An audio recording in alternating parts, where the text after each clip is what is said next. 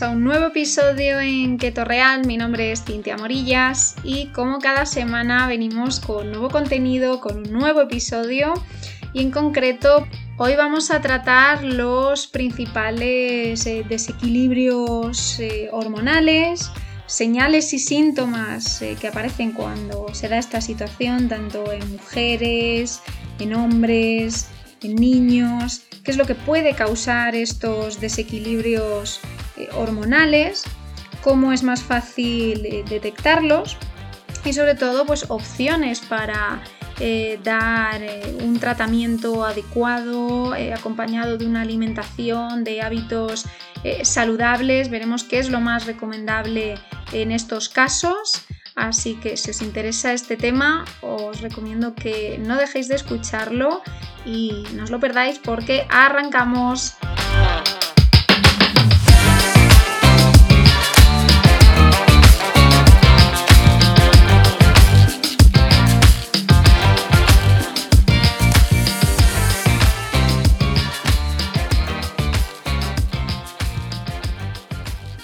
Antes que nada, vamos a comenzar explicando qué son las hormonas. Bien, las hormonas son una serie de mensajeros químicos que genera eh, nuestro cuerpo. Están producidas en las glándulas eh, endocrinas y al final son unas poderosas sustancias químicas que van a viajar por nuestro torrente sanguíneo hacia distintos eh, tejidos, hacia distintos órganos, controlando un poco pues, lo, que, lo que tienen que hacer. Entonces, al final eh, son encargadas de eh, procesos básicos y principales de nuestro cuerpo y, bueno, que tienen un papel clave y muy fundamental en procesos eh, metabólicos, incluso en la reproducción. ¿Y qué es lo que ocurre? Pues cuando hay un desequilibrio hormonal, en el que podemos tener demasiada o poca cantidad de, una hormona en concreto, vemos que hay que esos cambios pues, pueden eh, generar muchas dificultades en lo que es nuestro cuerpo y trastornos bastante complejos.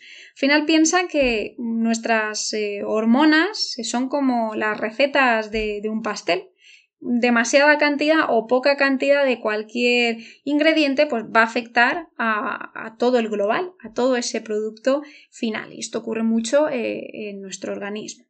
Si bien es verdad que muchas eh, hormonas fluctúan a lo largo de nuestra vida y eso puede deberse principalmente pues, a, procesos de, envejecimiento natural o a otra serie de, cambios. Entonces, vamos a ver cuáles serían las principales eh, señales que nos indicarían que estamos ante un proceso o un desequilibrio hormonal. Como ya comentamos, nuestras hormonas desempeñan una función integral y bastante compleja en nuestra salud en general. Como resultado, hay varias señales síntomas que nos podrían indicar a priori pues, eh, un desequilibrio a este nivel. Esas señales o esos síntomas van a depender de las hormonas o, glándulas que, estén afectadas y que nos demuestren que no están funcionando correctamente. Normalmente las afecciones hormonales más comunes eh, pueden afectar tanto a hombres como a mujeres y entre los síntomas más característicos que encontramos serían los siguientes. Podemos hablar de aumento de peso, podemos hablar de eh, protuberancia de grasa en los hombros, pérdida de peso inexplicable o repentina, sensación de fatiga, debilidad muscular, eh, más sensibilidad o más rigidez, inflamación incluso en las eh, articulaciones, un ritmo cardíaco acelerado o disminuido, eh, aumento en la sudoración, micción frecuente, aumento de sed o de apetito, disminución del deseo sexual, casos de depresión o bajo estado de ánimo, más nerviosismo, ansiedad, irritabilidad, eh, infertilidad, piel seca, eh, adelgazamiento del cabello, un cabello pues más fino o más quebradizo, entre otros. No obstante, también tenemos que tener en cuenta que estos síntomas no son específicos y que el hecho de experimentarlos no significa necesariamente que tengamos un desequilibrio hormonal. Nuestras hormonas tienen un papel importantísimo, se encargan de regular muchísimos aspectos, desde la temperatura corporal, nuestros ciclos del sueño, nuestro estado de ánimo, niveles de estrés, toda esa función sexual y el ciclo reproductivo, también procesos de, crecimiento y de desarrollo, eh, nuestro metabolismo, por supuesto, y al final, pues esos ciclos de, de hambre, de saciedad, eh, control de nuestra frecuencia cardíaca, entre otros aspectos. Por tanto, pues vamos a ir eh, comentando los principales síntomas que, vemos en mujeres, en hombres, en niños, así como las principales eh, problemáticas que pueden generar estas alteraciones, sobre todo las más comunes, las más reconocidas, y también me gustaría que diéramos un abordaje a nivel de cómo funciona la, dieta keto en estos aspectos. En las mujeres normalmente es durante la, edad reproductiva eh, donde más desequilibrios podemos encontrar. Y dentro de esta franja el más común es el síndrome de ovario poliquístico, que explicaremos más adelante con más detenimiento. Eh, es cierto que al final durante nuestro ciclo hormonal también va a cambiar eh, durante otras etapas, como puede ser durante la pubertad, el embarazo, la lactancia materna y otra de las etapas determinantes va a ser la menopausia. Los síntomas de un desequilibrio hormonal más específico en el caso de las mujeres, van a incluir pues, desde periodos abundantes o irregulares hasta la ausencia de, periodos o incluso periodos que vengan eh, interrumpidos. También el hirsutismo o, vello excesivo en la cara o en el mentón incluso en otras zonas del cuerpo va a ser característico cuando nos encontramos ante cualquier tipo de desequilibrio hormonal. Acné en la cara, en el pecho o en la parte eh, superior de la espalda. También una pérdida de cabello excesiva puede estar indicándonos que algo no va del todo bien. Eh, por supuesto, no debemos olvidar casos de oscurecimiento de la piel, especialmente si se da a lo largo de los pliegues del cuello, en la ingle o debajo de los senos. En el caso de los hombres, tenemos que mencionar a una hormona clave para ellos, que sería la testosterona, que al final desempeña un papel importantísimo en el desarrollo masculino. No producir suficiente testosterona puede causar pues, gran variedad de síntomas. Entre ellos, pues encontramos una disminución del crecimiento de la barba y del vello corporal, pérdida de masa muscular o de masa ósea, dificultad en la concentración, sofocos, eh, disminución eréctil incluso, entre otras. Mientras que en niños o niñas, sobre todo, estas alteraciones comienzan durante la pubertad. Muchos niños con retraso puberal van a experimentar eh, una pubertad normal, pero algunos van a tener eh, una afección llamada hipogonadismo. Entonces, dentro de niños con hipogonadismo, vamos a ver que lo más característico es esa falta de desarrollo de, masa muscular, una voz que, no se agrava, eh, vello corporal que va a crecer muy escasamente, muy poquito, Em, crecimiento eh, excesivo de brazos y, de piernas en relación con, con, el tronco, entre otros síntomas, mientras que en niñas con hipogonadismo vemos que la menstruación no va a comenzar, que el tejido mamario no se va a desarrollar adecuadamente e incluso la tasa de crecimiento se va a ver afectada. Una vez explicadas eh, cómo funcionan y qué son las hormonas y cómo nos regulan o qué síntomas son los que aparecen asociados al sexo o a la edad, vamos a abordar los eh, principales problemas, los que al final son más comunes y más escuchamos en nuestro día a día y vamos a comenzar viendo los casos de acné y sobre todo vamos a hacer un abordaje también relacionando aspectos de, la alimentación, aspectos de, nuestros hábitos y en concreto de cómo al final las dietas bajas en carbohidratos nos generan esos eh, beneficios y esos efectos positivos. La causa principal del acné es el exceso de, acumulación en grasa, que al final genera una obstrucción de, los poros. Es mucho más común en áreas con, muchas glándulas sebáceas, como puede ser pues, la cara, el pecho, eh, la parte alta de la espalda o incluso eh, los hombros. Eh, ya estamos viendo que el acné se puede asociar con cambios hormonales, sobre todo pues, en etapas como son la, la pubertad. Pero también hay una relación importante entre el acné, las hormonas, nuestros hábitos, nuestra rutina alimentaria. Normalmente durante el ciclo eh, menstrual es eh, uno de los puntos o las fases determinante para, para, muchas mujeres, ya que es un indicador previo a esa semana antes del periodo donde nos aparece pues algún tipo de, granito que vemos que luego desaparece. También tienen un papel eh, importante los eh, andrógenos que al final contribuyen al acné porque van a ser hormonas eh, encargadas de estimular el exceso de glándulas sebáceas. Tanto niñas como niños mm, tienen altos niveles de andrógenos durante la pubertad. Por eso el acné es mucho más común en esa etapa.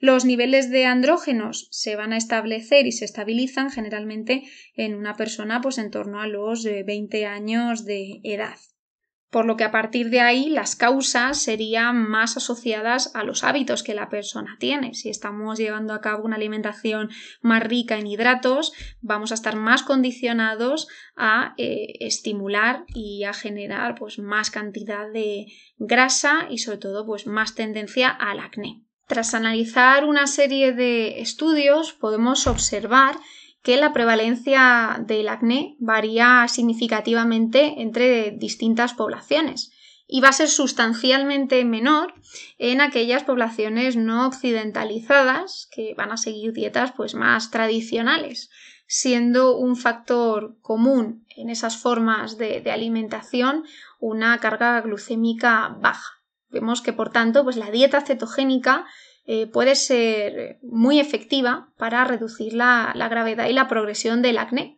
ya que las dietas con alta carga glucémica van a estar implicadas en la etiología del acné, sobre todo a través de esa capacidad para estimular la insulina, la biodisponibilidad de andrógenos y la actividad del factor de crecimiento similar a la insulina, mientras que al final los efectos beneficiosos de dietas de baja carga glucémica, además del peso y los niveles de glucosa en sangre, van a incluir pues, una mejor eh, calidad de la piel. Vemos que la insulina influye también directamente en el aumento de la proliferación de queratinocitos basales dentro de pues, todos esos eh, conductos donde se acumula esa, esa grasa. También tiene una relación directa en la descamación de nuestro epitelio, en el aumento de la producción eh, de grasa mediada por esos andrógenos y la correspondiente inflamación. Vamos a continuar hablando sobre el síndrome de ovario poliquístico, que al final, bueno, pues es un problema que afecta a mujeres en edad reproductiva y que se asocia directamente con procesos de obesidad, sobrepeso, eh, hiperinsulinemia, resistencia a la insulina y que consiste en que al final pues los, ovarios o las glándulas eh, suprarrenales eh, femeninas van a producir más hormonas masculinas de lo normal. Por tanto, pues aparece esa inflamación, esa fluctuación en el peso, eh, aparece más eh, acné del habitual, aparición de, de, vello en zonas donde bueno, pues no es lo más habitual que, aparezca. Y bueno, pues al final vemos que los hábitos y, una buena alimentación, ejercicio físico pueden ser determinante eh, para, el beneficio de, este tipo de problemas. Vemos que, bueno, pues por eh, desgracia, eh, el recurso más fácil que se aplica cuando aparecen estos problemas es recurrir a, la píldora, sin tener en cuenta que hay otras alternativas, que hay otros elementos y otras herramientas que pueden ayudar a estos perfiles, a estas mujeres a que se encuentren mejor y a controlar los, síntomas. En este caso, pues hablaríamos de los beneficios que nos aportaría eh, hacer keto en personas, mujeres en concreto, que tienen este tipo de, problemas. Eh, ¿Por qué va a ser beneficiosa la dieta keto en el síndrome de ovario poliquístico? Porque va a ayudar a controlar esas fluctuaciones en el peso, a reducirlo, a evitar esa tendencia eh, acumular grasa sobre todo en la zona abdominal, en la zona de las caderas.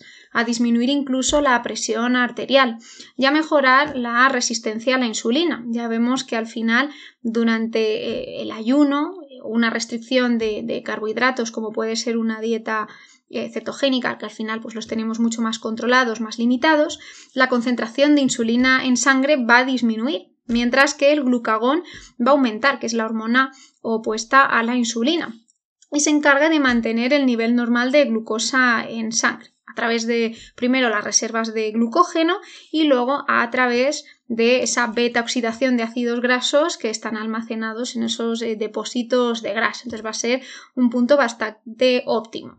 Además, la cetosis, eh, provocada por esa baja ingesta de carbohidratos, reduce los niveles de insulina circulante y en consecuencia pues también va a eh, disminuir eh, esa estimulación en la producción de andrógenos, tanto a nivel ovárico como a nivel suprarrenal. También va a mejorar el porcentaje de testosterona libre y va a reducir la proporción de hormona LH o LSH. Además, por supuesto, de mejorar disfunciones ováricas y, por supuesto, reduce esa respuesta inflamatoria, esa sensación de inflamación.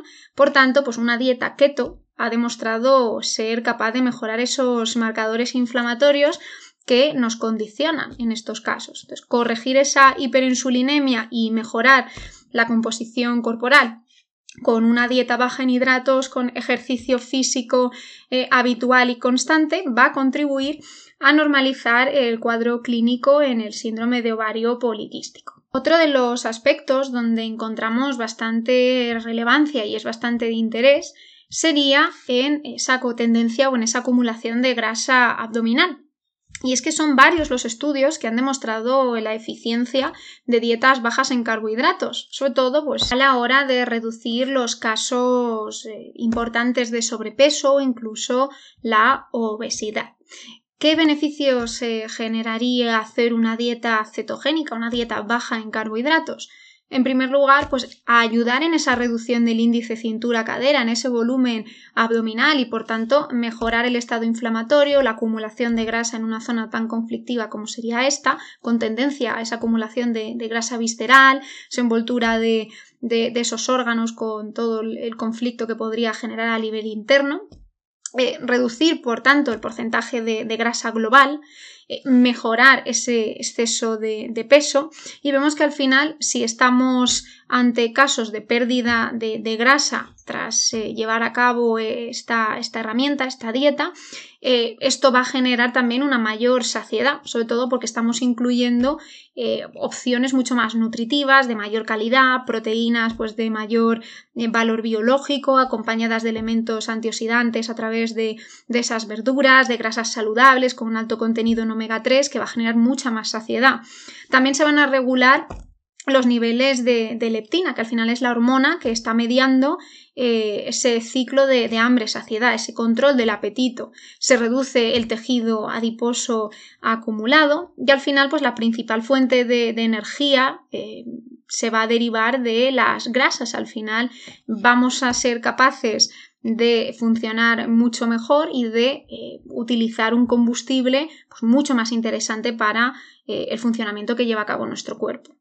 Además, también podemos observar que, hay mejoras en cuanto a esa reducción de la demanda de, insulina para ayudar a todo el proceso de captación de glucosa y todo ese potente efecto antiinflamatorio, ya que se van a reducir eh, muchísimos eh, marcadores, incluida la proteína eh, C reactiva, TNC-alfa, interleuquinas, entre ellas la 6 y, la 8, que intervienen pues, en todos esos procesos inflamatorios a nivel corporal. Y por último, también me interesa que comentemos otra de, las enfermedades que tenemos también más a la orden del día, que sería la diabetes tipo 2. Es un tipo de diabetes asociada al exceso de peso, a esa acumulación de grasa, sobre todo en la franja abdominal. Y vamos a comentar también, pues, qué aspectos de la dieta keto eh, ayudan a que esta enfermedad mejore y sobre todo también cómo controlar esa resistencia a la insulina, cómo una dieta baja en carbohidratos también ayuda en todo este proceso. Sabemos que la diabetes eh, tipo 2 es una enfermedad crónica donde lo que está alterado es el metabolismo de los hidratos de carbono y de las grasas. Y al final lo que se origina es un aumento de glucosa y de lípidos sanguíneos. Estamos ante casos de hiperglucemia e hiperlipidemia. ¿Y qué beneficios observamos con dietas bajas en carbohidratos? Pues en concreto la dieta cetogénica va a tener un efecto positivo sobre el peso corporal. El nivel de glucosa en sangre la hemoglobina glicosilada, que se van a reducir, y el perfil de lípidos plasmáticos, que también va a estar mucho más controlado. La mayoría de los pacientes eh, que tienen diabetes tipo 2 eh, desarrollan hipertensión y van a mostrar pues, una serie de anomalías en el perfil lipídico. Generalmente va a haber un aumento en el nivel de lipoproteínas de baja densidad o lo que conocemos como colesterol LDL, el que depende de la dieta y eh, lipoproteínas de muy baja densidad, es decir, VLDL. Y donde vamos a tener una gran disminución va a ser en el nivel de lipoproteínas de alta densidad o colesterol HDL, que este sí que es el que nos interesa mantener eh, eh, más controlado y en algún caso que si tiene que aumentar, pues sea este, que es el que depende más de aspectos genéticos. Y también, por tanto, pues se va a ver aumentada la presión arterial. Entonces, a nivel de beneficios, ¿qué es lo que observamos en distintos estudios? Pues que el principal factor que conduce al desarrollo de complicaciones diabéticas va a ser la glicación de proteínas, es decir, la hemoglobina glicosilada va a ser un indicador importante en todo ese proceso del control eh, glucémico. Entonces, la restricción de carbohidratos en la dieta va a ayudar a que eh, este marcador mejore y por tanto también disminuya la glucosa en sangre. También nos ayuda a disminuir el peso corporal. Al final estamos utilizando la grasa como combustible y esto nos ayuda a promover esa pérdida de grasa y por tanto pues pérdida de volumen, menos inflamación, pérdida de peso en báscula, reducción de volúmenes, todo lo que conlleva. Nos ayuda también a que disminuya el colesterol total y en concreto pues el LDL y los triglicéridos en, sangre. También que eh, tengamos que eh, recurrir a medicamentos antidiabéticos pues eh, en últimas circunstancias. No debemos olvidar el estado de cetosis, todos los beneficios que nos genera, ya que esas cetonas van a tener un efecto diurético y supresor del apetito. Al final el alto contenido eh, de grasa retrasa todo el proceso digestivo y nos proporciona una sensación de saciedad mayor. Por eso sería pues bastante interesante el recurrir a estas opciones. Si hablamos también de resistencia a la insulina, esta se produce cuando el exceso de glucosa en sangre reduce la capacidad de las células de absorber y de utilizar el azúcar en sangre para obtener eh, energía. ¿Y cómo beneficia la dieta keto toda esta problemática de la resistencia a la insulina? Bien, pues ayuda a disminuir el nivel de glucosa en sangre. Al final, la restricción extrema de carbohidratos reduce la absorción intestinal de esos monosacáridos, lo que conduce pues, a un nivel mucho más bajo de glucosa en sangre y va a reducir esas fluctuaciones. También mejora y reduce los niveles de hemoglobina glicosilada. Mejora también el metabolismo de los lípidos, disminuye los niveles de triglicéridos en sangre y mejora el metabolismo de la glucosa. Por tanto, si queremos eh, establecer una conclusión, lo que estamos viendo es que al final la adaptación de una dieta cetogénica para el tratamiento de diversos problemas hormonales, entre ellos pues, los que tenemos más a la orden del día, va a suponer una serie de, beneficios. Al final vemos que mejora lo que es todo el cuadro clínico de, de estas problemáticas, ayuda en todo ese control en la reducción del peso corporal, mejora los niveles de glucosa y lípidos en sangre, nos ayuda en procesos de reducción de, esa masa grasa corporal y sobre todo nos ayuda a controlar el apetito, a que el proceso sea más fácil, sea más cómodo y por tanto pues mejore también esa resistencia a la insulina y la sensación inflamatoria. Por estos motivos y por muchos más, siempre os insistimos y os animamos a que probéis eh, nuestro programa. La verdad que merece mucho la pena y sobre todo por ese acompañamiento, por ese aprendizaje y, siempre insisto, más que por una cuestión estética, por, por, una cuestión de salud, por aspectos que al final van a marcar la diferencia en cómo funcionamos, en cómo nos sentimos y nos van a hacer más eh, felices en nuestro día a día. Gracias por seguir así de fieles semana tras semana, por compartir con nosotros todas vuestras dudas y sobre todo, bueno, pues por dejarnos eh, formar parte de, vuestro proceso de cambio, por confiar en nosotros y poneros en nuestras manos. Es un verdadero placer y esperamos seguir aportándoos todo el contenido eh, que, nos demandáis y seguir cada semana eh, ahí al pie del cañón. Gracias de parte de todo el equipo y os deseo una muy feliz semana. Nos vemos en un próximo episodio.